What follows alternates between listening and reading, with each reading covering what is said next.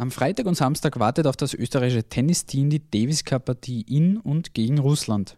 Österreichs Nummer 1 Dominik Thiem ist verletzungsbedingt nicht mit dabei. Was in Moskau dennoch möglich ist, bespreche ich mit meinem Kollegen Kuriersportredakteur Harald Ottawa. Dabei analysieren wir auch, wie es um das österreichische Tennis aktuell bestellt ist. Wenn euch dieser Podcast gefällt, lasst uns doch gerne eine Bewertung oder einen Kommentar da. Wir freuen uns über jegliches Feedback. Mein Name ist Stefan Berndl und ihr hört die 17. Episode des Kuriersport Podcasts.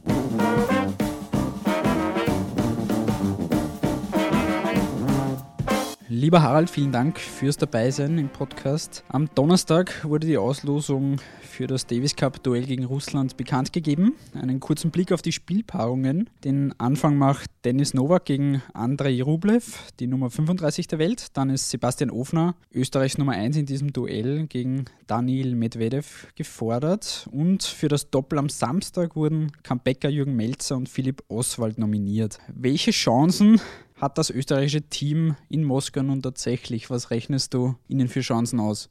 Also man muss ehrlich sein, die Chancen sind, sagen wir mal so, sehr übersichtlich. Die Russen sind natürlich klarer Favorit, auch auf diesem Belag, aber vor allem Rublev und Medvedev äh, haben schon sehr hervorragende Ergebnisse gehabt. Rublev zählt zu den besten Jüngsten auf der Tour und es wird sehr, sehr schwer, was vielleicht für, wo man vielleicht hoffen kann, dass die vielleicht ein bisschen nervös sind. Für uns als Außenseiter hast du immer ein bisschen einen Vorteil, wenn es nur Best of uh, Three geht, dass vielleicht an einem Fehlstart hat, dass man das ausnützen kann.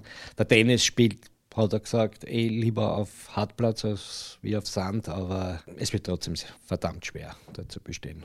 In welcher Partie siehst du dann die, die größten Chancen auf einen möglichen Punktgewinn oder wird es nach dem Samstag, nach den drei Spielen eh schon erledigt sein, das Ganze? Es sind in jedem Spiel hm, so ziemlich die gleichen Chancen. Ja. Der Dennis Novak kann irrsinnig gut spielen, ja, hat das schon ein paar Mal bewiesen, leider zu selten, sonst wäre er in der Weltrangliste schon weiter vorne. Sebastian Ofner hat letztes Jahr in Wimbledon bewiesen, äh, was in ihm steckt, was er kann. Sie haben beide das Potenzial für eine Sensation, das möchte ich schon sagen. Aber wie gesagt, nicht nichts anderes als eine Sensation wäre es, ein Sieg am ersten Tag. Weiterschauen möchte ich noch nicht. Doppel kann dann immer noch kurzfristig geändert werden, dass der Jürgen dabei ist. Jürgen Melzer ist für das Team sicher ein großer Vorteil. Er ist, glaube ich, zum 34. Mal jetzt beim Davis Cup Team. Er ist ohnehin schon längstens Rekordspieler im österreichischen Nationalteam. Seine Erfahrung kann sehr, sehr viel beitragen. Außerdem hat er ähm, eine ähnliche Situation im Juli 2016 gehabt, als wir in der Ukraine spielten. Zwar 3 zu 2 verloren haben, aber Jürgen ist damals im Doppel zum Einsatz kommen, auch nach einer sehr, sehr langen Pause. Damals war es, glaube ich, die Schulter. Hat im Doppel mit Philipp Oswald gewonnen. Mit ihm wird er wahrscheinlich auch am Samstag spielen, also davon ist auszugehen. Und dann sogar noch ein Einzel gewonnen. Leider haben wir dann trotzdem 3 zu 2 verloren, aber ähm, so allein seine Präsenz ist enorm wichtig für das Team. Und Burschen sind gut drauf. Sie hm, haben jetzt keine Bürde der Favoritenrolle, aber wie gesagt, es wird verdammt schwer. Der Davis Cup wird jetzt auch seit Anfang des Jahres ein wenig anders gespielt. Ein paar Neuerungen hat es da gegeben.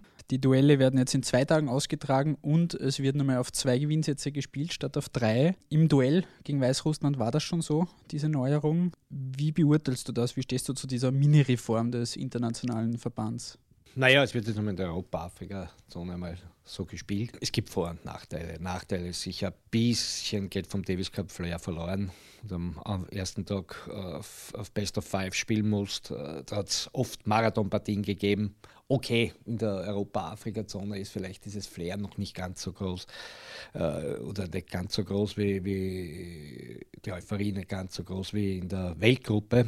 Aber das hat schon ein bisschen was ausgemacht. Der Davis Cup Faktor, dann am Samstag das Doppel, die entscheidenden Einzel, dann am Sonntag. Sonst für die Spieler ist es vielleicht der Vorteil, weil sie schon früher abreisen können, weil sie nicht so lange, weil sie nicht ein ganzes Wochenende im Einsatz sind. Du kannst am Sonntag dann schon zu den nächsten Turnieren reisen. Das ist vielleicht der Vorteil. Aber ein bisschen am Flair geht verloren. Wie gesagt, in der Europa-Afrika-Zone finde ich es okay, dass so gespielt wird. Österreich geht jetzt, wie wir schon gesagt haben, ohne Dominik Thiem als klarer Außenseiter in die Partie. Was würde ein Ausscheiden jetzt für das österreichische Team bedeuten? Immerhin ist man jetzt seit 2013, war man nicht mehr in der Weltgruppe vertreten. Heuer schaut es auch wieder schlecht aus. Was bedeutet das für das Team? Es wird nicht viel bedeuten. Also wir müssen kein Abstiegsspiel absolvieren. Das Davis Cup Jahr ist für uns beendet. Wie gesagt, bitter werden solche Abstiegsspiele nicht. Letztes Jahr gegen Rumänien Wenn wir da verloren hätten, hätte es wirklich ein endgültiges Spiel gegen den Abstieg gegeben. Diese Bürde erspart man sich heuer. Wenn man schon die erste Runde gewonnen hat, dann hätten wir in der ersten Runde ein Freilos gehabt, dann hätten wir jetzt bei einer Niederlage Abstiegsspiele absolvieren müssen. Das ist jetzt vorbei, aber natürlich irgendwann sollte man wieder zurück in die Weltgruppe, weil auch das Potenzial dazu vorhanden ist. Wir haben einen Dominik Thiem, braucht man nicht reden, dass der alle schlagen kann. Wir haben wunderbare Doppelspieler, da ist nicht nur der Jürgen Melzer, da ist der Australien Open-Sieger, Oliver Marach, Alex Beer, also da ist wirklich sehr viel Potenzial drinnen. Und dann hast du auf Sand kannst du dann Gerald Melzer immer bringen, der fehlt ja auch, muss man sagen, weil er auf Hartplatz eigentlich äh, sich nicht so wohl fühlt. Er wäre ja die legitime Nummer zwei hinter Dominik Thiem. Also das Potenzial ist da und dann hast du auch noch so Spieler, eben in Dennis Novak, du hast den Sebastian Ofner, seine Entwicklung ist auch ganz okay. Ja, darf nicht vergessen, Andi Heider Maurer, wenn der wieder in Form kommt, der hat ein bisschen ein solchen Jahr jetzt nach seiner langen Verletzung, man muss bedenken, der war fast zwei Jahre weg oder 18 Monate, eineinhalb Jahre weg. Das ist Wahnsinn ne? auf diesem Niveau. Aber wie gesagt, das Potenzial für die Weltgruppe wäre auf jeden Fall vorhanden. Ne? Und irgendwann einmal ein bisschen Auslosungsglück. Würde auch gut tun einmal. Wir kommen auf Sebastian Ofner und auch Jürgen Melzer gleich noch zu sprechen. Zuerst noch kurz auf die Position von Stefan Kubek. Der ist jetzt seit 2014 Davis Cup Kapitän, knappe dreieinhalb Jahre jetzt. Wie beurteilst du seine Leistungen und wie geht es für ihn eventuell weiter? Ich gehe davon aus, dass er bleibt. Also, ich habe jetzt nichts Gegenteiliges gehört, verrichtet gute Arbeit. Vor allem eines ist wichtig für einen Davis Cup Kapitän, dass er weiß, wie es läuft. Der war selbst jahrelang im Davis Cup Team, ich glaube bis 2011 hat selber gespielt im Davis Cup Team, er kennt die Spieler alle ganz genau, er hat, er hat ein sehr gutes Standing. Ich sehe überhaupt keinen Grund, warum man diese Zusammenarbeit beenden sollte. Also für mich macht er das, was er machen muss, macht er gut und, und unter dem Jahr heißt es halt Kontakt halt mit den Spielern, aber mehr ist ja da eh nicht möglich. Nicht? Die Spieler sind, haben selber ihre Trainer und er muss halt schauen für eine für gutes Training, für Wohlfühl-Oase in dieser Davis Cup Wochen oder in den Davis Cup Wochen wie viel Handlungsspielraum hat dann der Davis Cup Kapitän wirklich? Du hast es schon angesprochen. Unterm Jahr bleibt es hauptsächlich daran, Kontakt zu halten mit den Spielern. Die haben ihre eigenen Trainer. Wie viel Arbeit und wie viel Handlungsspielraum hat da der Davis Cup Kapitän tatsächlich? Kommuniziert in erster Linie, damit er das beste Team stellen kann. Ne? Dominik Thiem ist leider verletzt gewesen. Ich weiß nicht, ob er gespielt hätte. Es ist jetzt völlig müßig, darüber nachzudenken. Aber diese Kontaktpflege ist schon sehr, sehr wichtig. Und was dann in dieser Davis Cup Woche passiert, okay, ja, aber er muss halt schauen mit gutem Standing, dass er das beste Team zusammenstellen kann und das ist in erster Linie wichtig.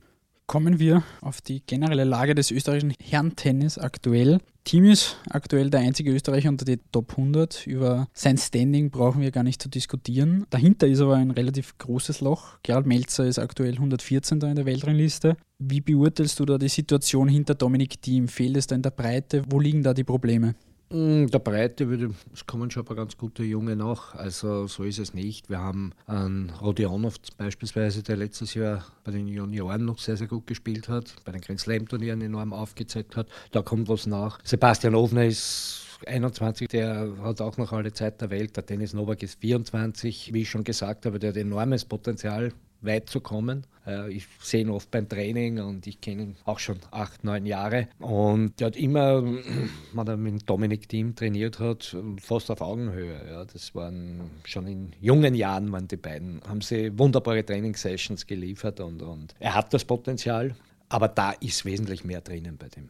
Also im Gesamt gesehen schaut es bei den Herren, wenn man jetzt die Größe des Landes betrachtet, muss ich sagen, ganz gut aus.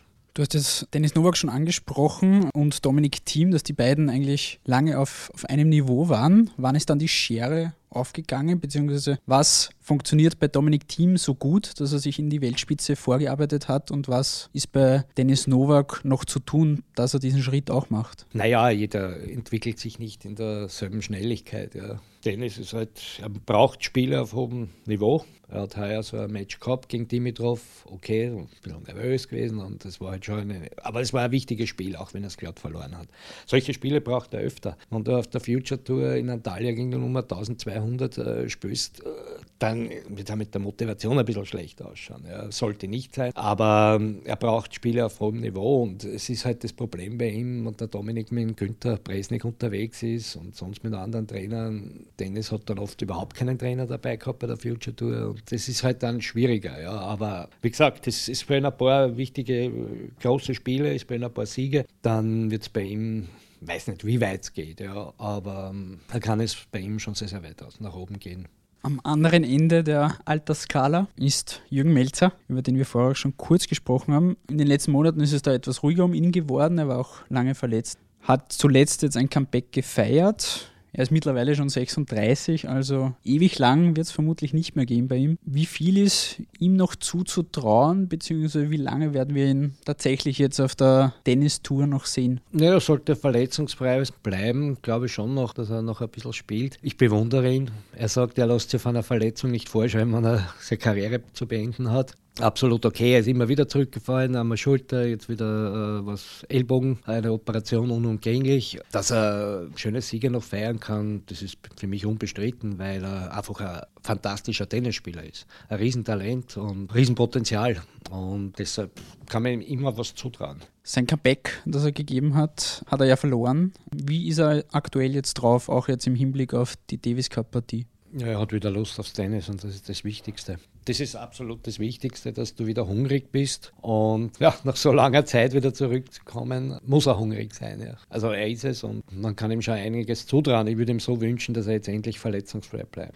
Reden wir zum Abschluss auch noch ganz kurz über das Frauentennis. Bei denen steht es deutlich schlechter als bei den Herren. Im Februar gab es den Abstieg in die Gruppe 2 der Europa-Afrika-Zone. Mit Barbara Haas liegt da die beste Österreicherin aktuell nur auf Rang 177 der Weltrangliste. Du hast da Ende des vergangenen Jahres im Tennismagazin des Kurier mit dem Wort Absturz getitelt. Wie ist hier die Situation einzuschätzen und, und wo siehst du hier die Probleme, dass es wirklich so schlecht läuft, wie es aktuell rein von den Zahlen ausschaut?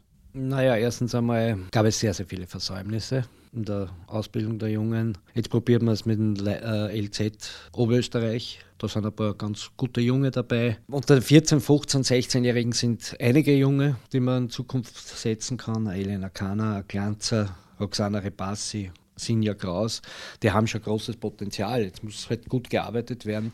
Ob dieser Standpunkt in Oberösterreich so gut ist, kann man bezweifeln. Es gibt auch viele Kritiker, die sagen, ja, die Mädchen tun sie, können von den Burschen was lernen. Ja. Ich würde mir wünschen, dass alles in einem Leistungszentrum zusammengefasst wird in der Südstadt. Ja. Es sind zwar gute Trainer auch in Linz, keine Frage, aber das einzige Wort, was man beim Damen-Tennis jetzt das betrifft nicht nur die Haas, betrifft auch die Julia Grabherr, äh, die jetzt auf der kleinen Tour einen schönen Sprung nach vorne gemacht hat, aber Geduld ist das Zauberwort. Und da muss man abwarten, bis sich das alles entwickelt.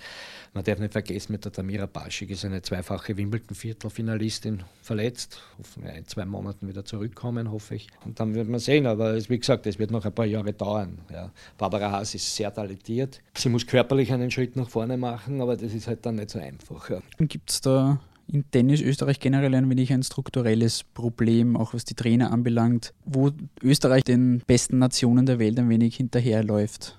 Ja, vielleicht fehlen internationale Top-Trainer. Hat es in Österreich schon oft gegeben, dass welche da waren. Viele sagen, es ist die Einstellung. Ich habe mit ein paar vom ÖTV gesprochen und sagen, die Einstellung stimmt nicht bei den Jungen. Auch Babsi Schett hat das gemerkt. Aber wie gesagt, das ist eine Bestandsaufnahme. Die Einstellung ist individuell, für jeden Spieler, äh, für jeder Spielerin verschieden. Aber wie gesagt, hoffen wir auf die nächsten Jahre. Also da könnte es also so schlecht glaube ich nicht, dass es weitergeht. Gut, dann warten wir ab, wie die, die Davis Cup Partie jetzt am Wochenende zu Ende geht, ob Österreich eventuell überraschen kann und wie es für das österreichische Tennis in den nächsten Jahren oder in den nächsten Monaten weitergeht. Lieber Harald, vielen Dank. Ich bedanke mich auch fürs Zuhören und würde mich freuen, wenn ihr nächste Woche wieder mit dabei seid. Bis zum nächsten Mal.